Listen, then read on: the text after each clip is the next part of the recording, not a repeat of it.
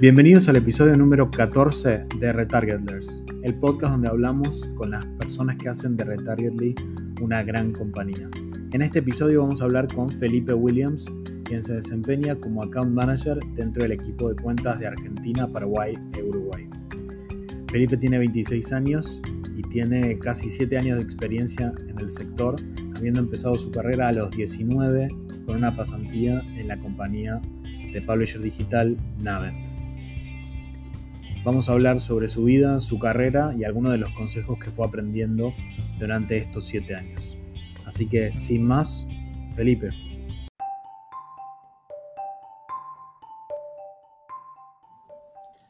Bien, bueno, Felipe, bienvenido, bienvenido al podcast. ¿Cómo te dicen? ¿Feli, Felipe, normalmente?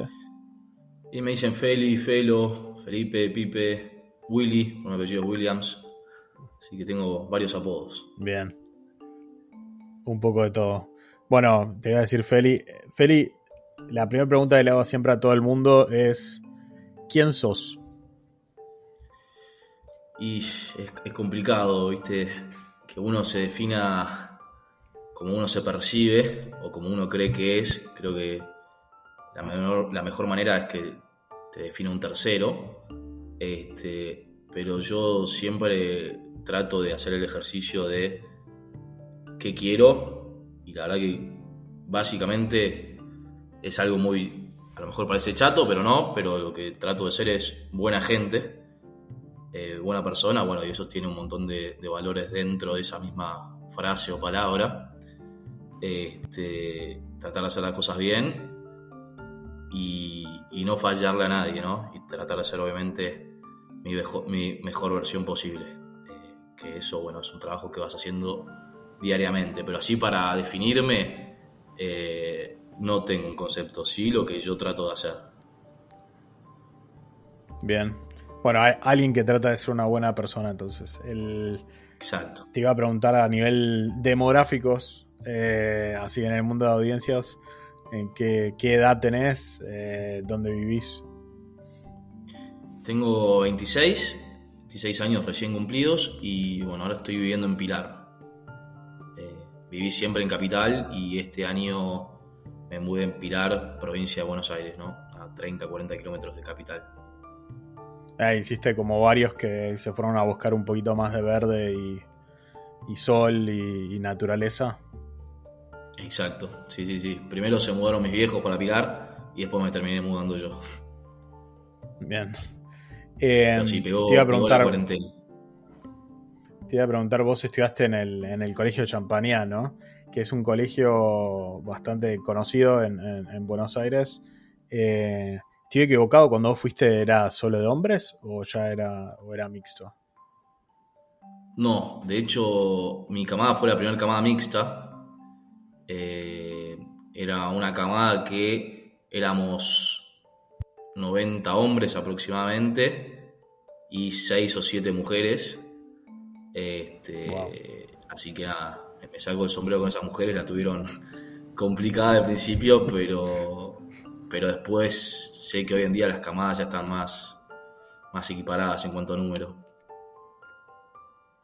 Y el, después, de, bueno, después del colegio estudiaste administración de empresas, eh, empezaste a estudiar en, y terminaste también en, El Salvador. ¿Por qué, ¿Por qué administración de empresas? ¿Qué, ¿Qué te llamó la atención? La realidad es que mm, yo arranqué con administración porque estaba medio perdido, eh, después de haber hecho algún test vocacional que me decía que era administración, marketing, comercialización, este, bueno, también ciencias políticas que me interesó bastante y me interesa, de hecho. Eh, pero bueno, elegí administración porque abarca un poco de todo. Y la realidad es que cuando salís del colegio a los 18, 19 años, eh, o 17 incluso, es complicado saber qué querés hacer para el resto de tu vida. Entonces elegí administración para, siendo una carrera que abarca bastantes aspectos y bueno, después obviamente eh, uno se va perfeccionando, dando cuenta que, es lo que realmente quiere para dónde dispara. Y el, ¿sabes qué? Yo más o menos hice la misma la misma cuenta en algún momento, me pasó parecido el tema del test vocacional. esos test que pensás, bueno, hago el test y por lo menos voy a salir con algo y salís más confundido todavía. Eh, y que te dan varias, opciones. Claro, te dicen, mira, más o menos son estas, ah, para que te das una idea, a mí me dijeron arquitectura, derecho, administración de empresas. Yo dije, no tiene nada que ver una cosa con la otra, es como no me ayudaste en nada, pero, pero creo que e, esa presión, además de decir, bueno, elegí algo, elegí bien porque es lo que vas a hacer para siempre, es medio, también es irreal, la realidad es que te vas especializando y hay gente, justo dijiste ciencias políticas, Fer Mariage, eh, de Argentina, también estudió ciencias políticas y hoy está en marketing, así que nada que ver. Em, ¿Fue más o menos lo que pensabas, ese ver un poco de todo y después te especializaste? ¿O, te diste cuenta cuando estabas en la carrera que era un poco distinto de lo que te imaginabas? No, yo creo que, es bastante abarcativo, tiene un poco de todo. Este, ves la parte de recursos humanos, marketing, costos, estadística. Eh, a, lo mejor el primer año o el primer año y medio sigue siendo un poco la continuidad del colegio. Eh, pero ya después vas viendo materias más que, son más prácticas y que son de distintas áreas. Y, sí, yo, creo que son. No entras muy en profundidad, pero sí son abarcativas de cada área. Mm. Y una cosa que, viendo un poco sobre, sobre tu carrera, empezaste a trabajar mientras estabas en la universidad, todavía en, más o menos a la mitad de la carrera, si no me equivoco, en, en, en Navent. ¿Por qué, qué se te dio por, por trabajar? ¿Era algo que, buscabas vos o tus padres siempre te instaron la idea de trabajar y estudiar? ¿O al revés, no les divertía mucho la idea, pero vos lo quisiste hacer igual? No, no, yo creo que, que se fue dando. Eh, obviamente yo arranqué creo que primero, no, segundo año de la carrera, segundo año de la carrera. Eh, y lo que me mató a mí fue que arranqué con una pasantía. Eh, para cuatro horas que yo decía, bueno, cuatro horitas por día, me la recontrabanco más la facultad. Y a los dos meses, eh, justo mi jefa de ese entonces agarró una nueva, otra unidad de negocios, eh, con lo cual me, terminaron ofreciendo un contrato por ocho horas. Eh, que todavía no sé, mirándolo de lejos, no sé si fue una decisión acertada o no haber aceptado trabajar ocho horas de, de tan chico con tantas cosas encima, eh, por una cuestión de que sí está buenísimo, aprendes un montón, te independizas muchísimo, pero también eh, a lo mejor perdés ciertas cosas o, o, dejas de darle prioridad a ciertas cosas que también están buenísimas hacerlos, hacerlas en esa etapa, ¿no? A los 19, 20 años. En ese que eh, trabajabas ocho horas y estudiabas a la noche o cómo, cómo te Exacto. Sí, sí, trabajaba ocho horas, estudiaba a la noche eh, algún día en particular me dejaban en Navent, por ejemplo, cursar de 8 a 11 de la mañana y a las 11 y media estar en la oficina, que eso era un golazo porque, bueno, a la noche podía no cursar, pero sí, casi toda la carrera terminé cursando a la noche. Duro, ¿no? Eh, una de las cosas que me imagino que abandonaste es verte con amigos casi porque no tenías tiempo, por lo menos en la semana, excepto el fin de semana, espero.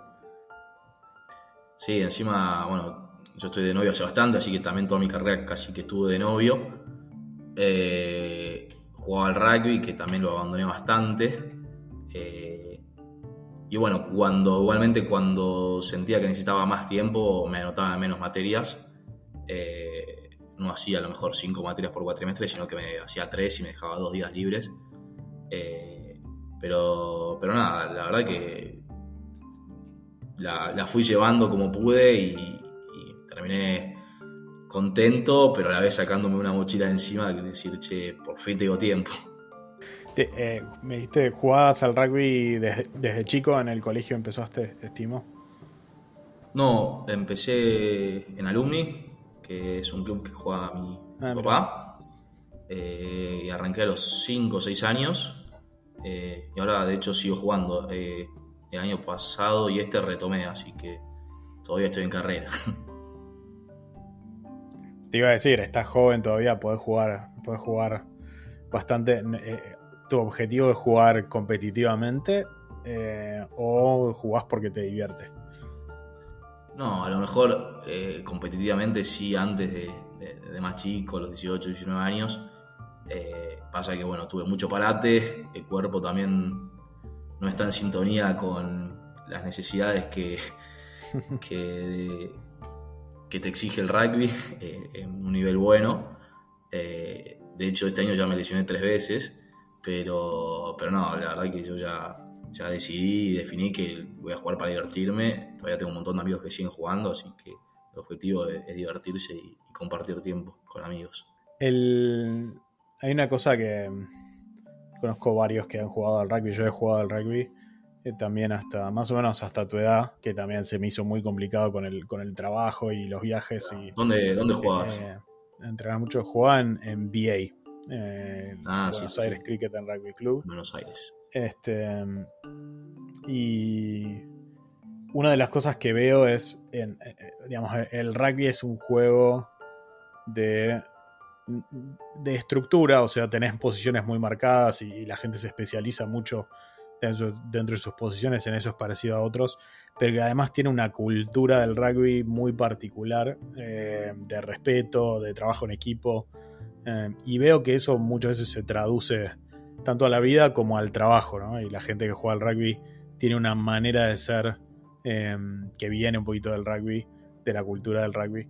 ¿Sentís que, que eso para vos es así? ¿Que haber jugado competitivamente de chico al, a un deporte como el rugby te ayudó a, organizar un poco tu, tu vida y a elegir prioridades y demás ahora que, que estás armando tu carrera profesional? Sí, total. A ver, este, yo creo que ya desde lo vamos, eh, todo el tema del respeto, el respeto hacia las reglas, respeto hacia el compañero, hacia el rival, hacia el referee, eh, es algo que a lo mejor uno no se da cuenta, pero, pero lo, lleva a la práctica y es algo que en la sociedad eh, es complicado que eso siempre ocurra, ¿no?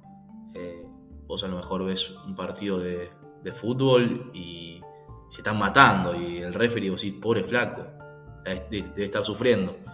Eh, y bueno, eso por suerte en el rugby no, ocurre. Eh, sí, hay ciertas cosas eh, que están buenísimas y que son llevadas a, la vida cotidiana, como que yo la constancia, el esfuerzo, el compromiso, el no faltar aunque estés con 39 de fiebre y que esté diluviando. Este, y es algo que lo haces por, porque te gusta, por pasión, sin ningún tipo de incentivo económico.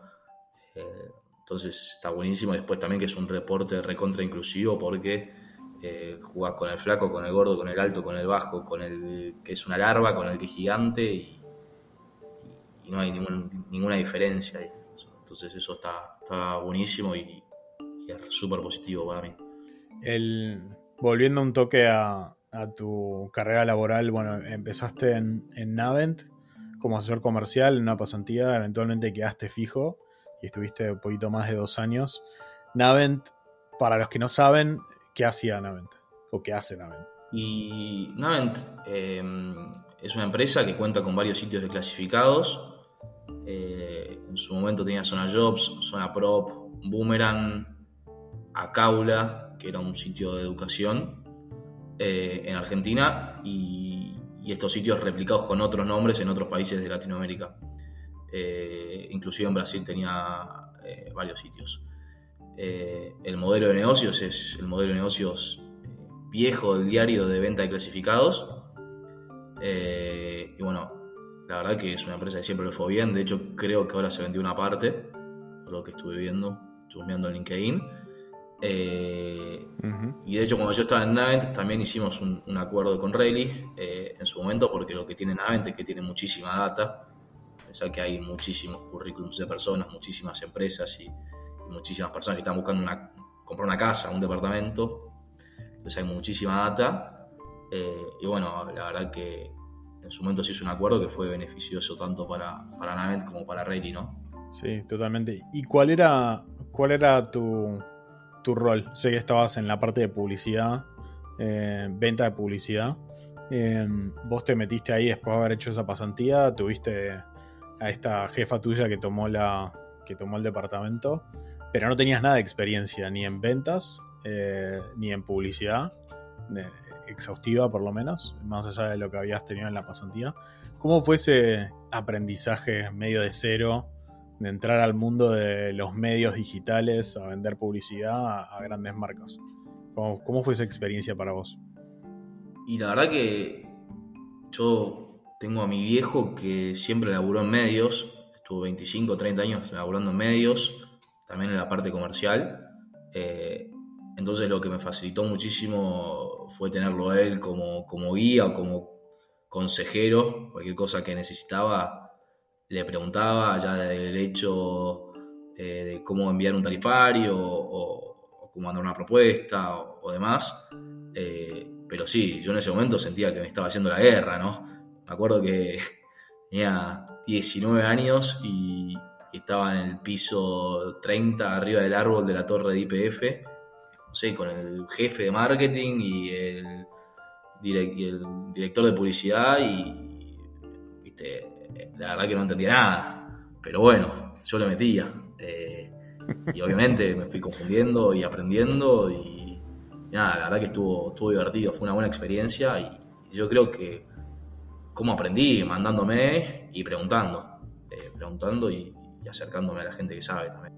Y en Navent eh, sí que tenían un grupo de trabajo que no era tan grande en ese momento, si no estoy equivocado, eh, y que estaba hace, hace tiempo. Eh, ¿Aprendiste mucho del, resto del equipo, digamos, de la compañía? Sí, sí, sí, la verdad que aprendí muchísimo y, y Navent como compañía también es, me voy con una linda experiencia, es súper recomendable eh, por lo menos yo la pasé muy bien cuando trabajé ahí y, siento que varios de mis ex compañeros también. Eh, tiene como Rally también esta, esta mística de startup todavía, eh, que está buenísimo porque te da la libertad para proponer cosas, este, abrir debates, muchas ideas que se lanzan y bueno, tenés espacio para ser escuchado y para que se puedan llevar a cabo. Pero nada, este, creo que, es una linda, una linda empresa.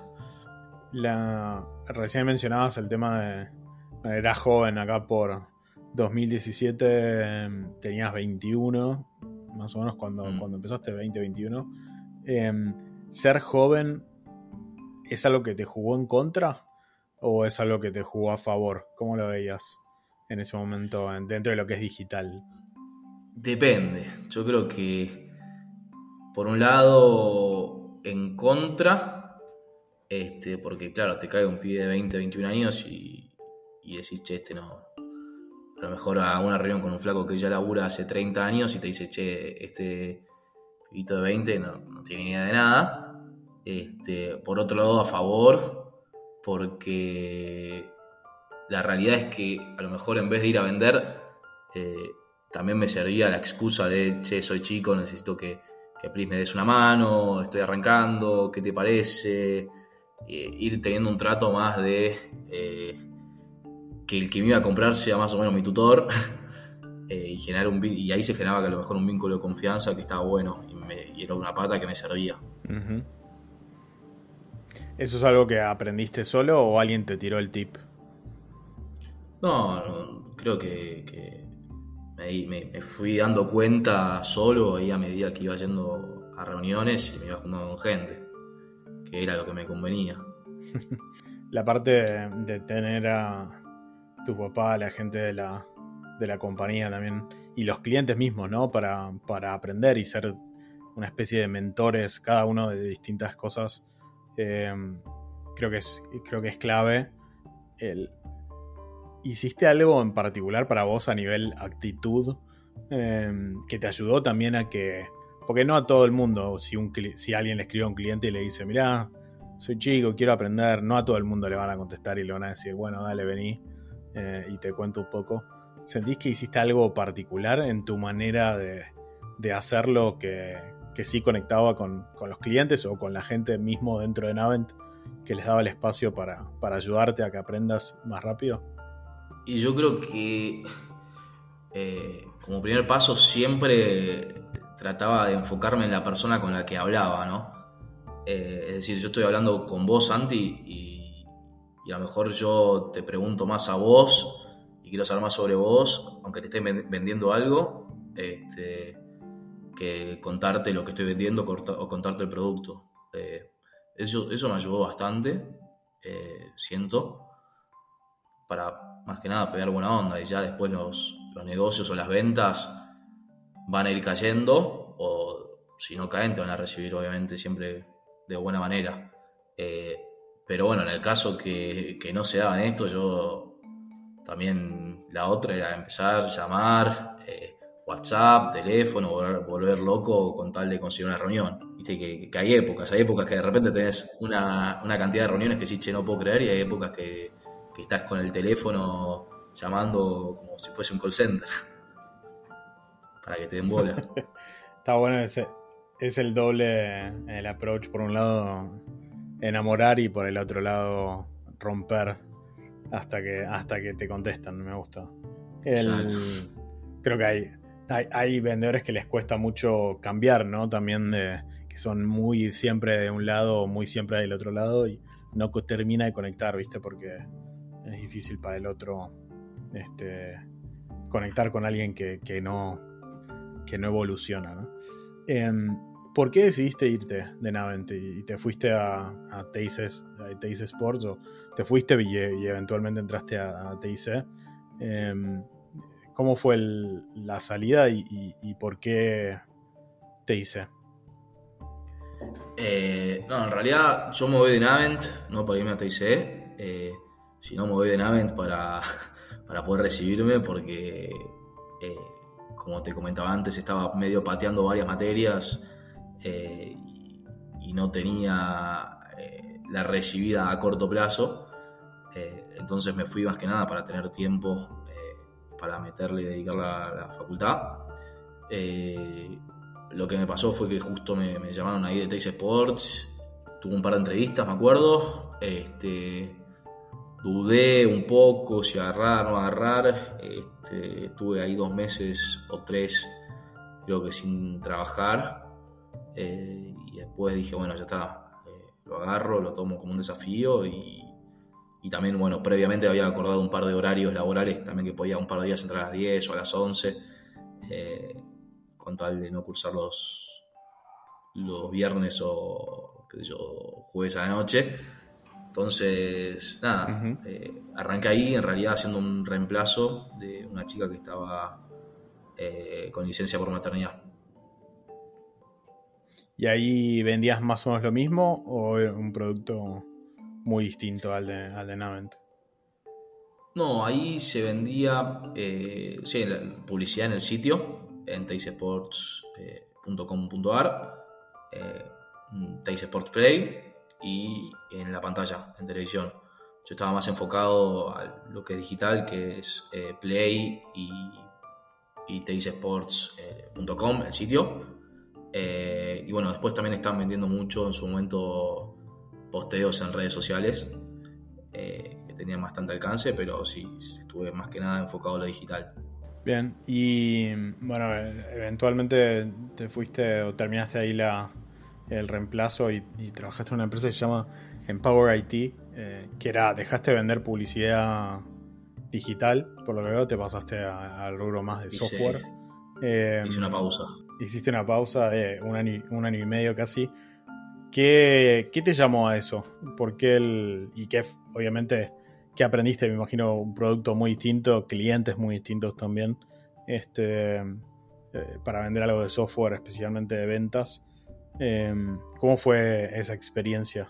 La realidad es que arranca todo porque yo cuando estoy en Taste Sports, eh, creo que 2020, marzo, la chica que estaba con licencia para maternidad este, decide volver, pero justo habían desvinculado a otra persona, entonces me dan la posibilidad de efectivizarme. Y yo ahí digo que no, ¿por qué? Porque me recibía en julio de ese año, de 2020, y quería irme a hacer un viajecito dos o tres meses por, por Europa. Eh, entonces dije, bueno, no, haré alguna changa hasta julio mientras termino con los finales y después ya me voy. Bueno, ahí pasó lo de la pandemia y demás. Eh, y en Empower IT arranco eh, haciendo alguna changuita en ese mes, eh, entre que dan la cuarentena y que dejo de trabajar en TIC. Y la verdad es que la empresa es de mi primo y es una consultora en realidad lo que se dio cuenta mi, primo es que a lo mejor hay muchas empresas de software que tienen vendedores que son excelentes en la, parte técnica, pero a lo mejor les falta un poquito en, la parte comercial, ¿no? El cierre de venta, prospección, generación de demanda. Eh, entonces encontró el nicho ahí y lo que hace él es capacitar a empresas eh, de base tecnológica y de software, ¿no? Eh, en estas habilidades blandas. Y nada, la verdad que le está haciendo muy bien. estuve ahí un añito y, y dos, tres meses, creo. Pero sí, la verdad que está creciendo mucho. O sea, tenías el plan justo ahí de, bueno, me voy de TIC, me voy a un viaje, en ese momento cierran todo España, Italia, pandemia, desastre, este, y te metiste en este, en este rubro, que si tuvieras que decir, digamos, vos venís de, comercial, creo que no porque lo buscaste, sino porque se dieron las oportunidades y, eventualmente te fue gustando y, te fuiste especializando y además como dijiste, bueno, tu familia, tu viejo viene de ahí también, entonces tenías un punto de referencia. ¿Qué, me dijiste una cosa que, creo que está buena de ventas, que es eh, concentrarse en la persona em, y estar realmente interesado, enfocado en lo que te está diciendo. Si tuvieras que decir uno o dos aprendizajes así grandes que, te llevas de, los últimos años de la parte comercial em, para aplicar y que aplicas todos los días, eh, además de ese, ¿no? Sin contar ese, ¿qué es lo primero que te surge? venta consultiva, que bueno, es un poquito eso. Eh, no, forzar, no forzar una venta, sino que la conversación lleve a que se te presente el escenario de vos poder indicarle cómo podrías resolver el problema a la otra persona con tu producto o servicio.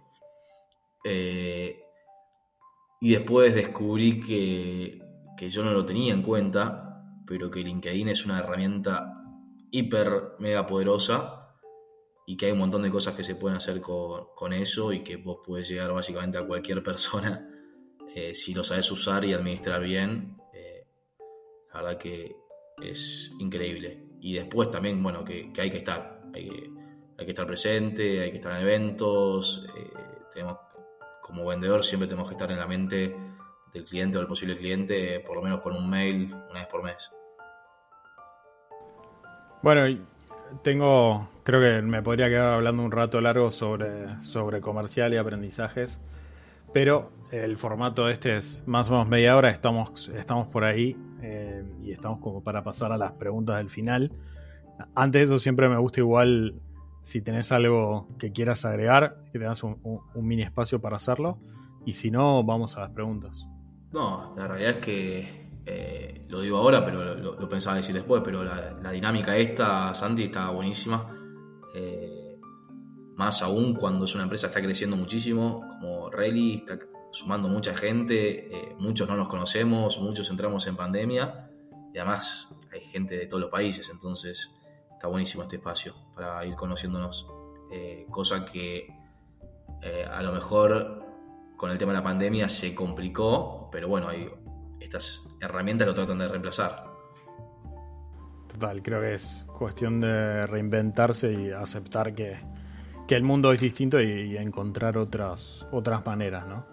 Em, yo creo, soy uno, de los que cree que el contacto uno a uno en persona, la verdad, no se reemplaza con nada, es muy difícil de reemplazar, pero eh, sí se puede suplementar, ¿no? Eh, se puede hacer un poco mejor eh, la parte virtual. Bueno, como sabes, siempre terminamos la entrevista con 10 preguntas que son las mismas 10 preguntas que le hacemos a todo el mundo. Son preguntas que surgieron de una encuesta, así que los mismos de la, de la empresa eh, sugirieron las distintas preguntas. Y la idea es que las contestes lo más. lo primero que se te venga a la cabeza. La idea acá no hay, no hay respuestas correctas o respuestas incorrectas. Así que empiezo con la primera que es medio rara, pero creo que está buena, es un lindo ejercicio.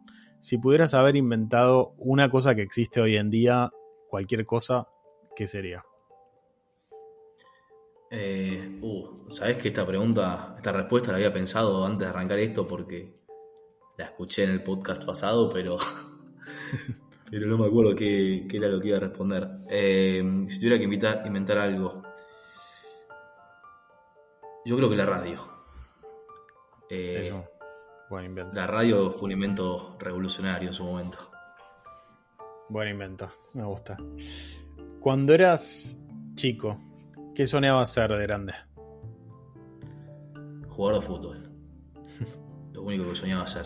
Los 8, 9, 10 años era mi único interés. Bien. ¿Qué cosa de vos más le sorprende a la gente cuando se entera por primera vez?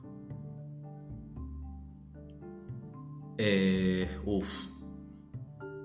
Complicado. Eh, a lo mejor que soy una persona que habla muchísimo y si me conoces por primera vez, a lo mejor no tanto. Bien. ¿Cuál es el mejor consejo que te hayan dado? Eh, tengo uno muy bueno, pero, pero no sé si se puede decir. eh, pero bueno, cualquier cosa lo cortás, te lo, te lo digo. Un entrenador mío decía, si la soga viene con mierda, mejor agarrarla con la boca. No comments. queda, queda. No, acá no hay, no hay censura. Eh, ¿Cuántos monitores usas para trabajar?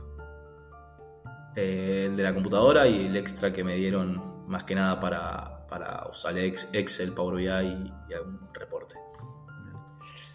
¿Qué canción no puedes parar de escuchar últimamente? Eh, una que se llama Givenchy. Givenchy. Eh, ¿De quién es el, artista, sabes? Me mataste. Sabes que te gusta la canción y no te importa quién la canta. Bien. Exacto. si, bueno, si pudieras. No, perdón. casi me salté una. ¿Cuántas horas por noche tenés que dormir para sentirte bien? Ocho, mínimo. Si no, el otro día ni la cuento. Bien. Si pudieras hablar una hora con alguien, cualquier persona, viva o muerta, cualquier momento de la historia, famosa o no, ¿a quién elegirías? A Bilardo, Carlos Oloro Bilardo. Imagino que tiene muchas anécdotas. Bien. Va con la de que quería ser de grande. Em, Exacto. ¿Qué tiene de distinto para vos un buen día de un mal día? Eh, qué pregunta. Yo creo que noto mucho la diferencia entre un buen día y un mal día. Este, cuando termino el día y, veo qué es lo que hice y lo que no. Eh, si estuve ocupado todo el día, es un gran día. Si, estuve, si no estuve ocupado. Bueno, además de, ser una persona que, siempre trata de ser buen tipo, ¿Qué hobby o interés te define? Hobby, interés, me gusta mucho la música, no toco nada, ningún instrumento, pero me encanta mucho el rock eh, y el folclore también. Eh, y bueno, deporte, mucho deporte.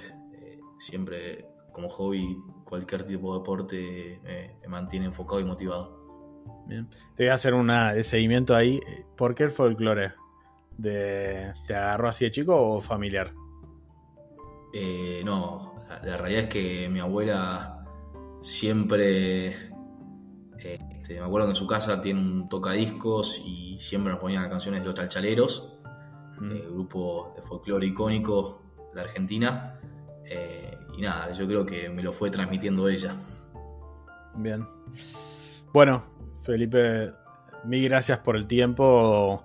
Eh, Súper interesante la entrevista. Espero, espero que haya sido buena para vos.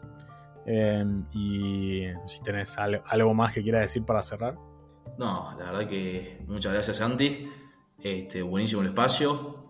Y, yo por ahora entiendo que esto lo van a escuchar la mayoría de la gente de Retargetly recontra contento con la, con la compañía. Muchas gracias, Felipe. Bueno, gracias de vuelta por el tiempo a todos los que nos escucharon hoy y nos veremos la próxima semana con otro episodio.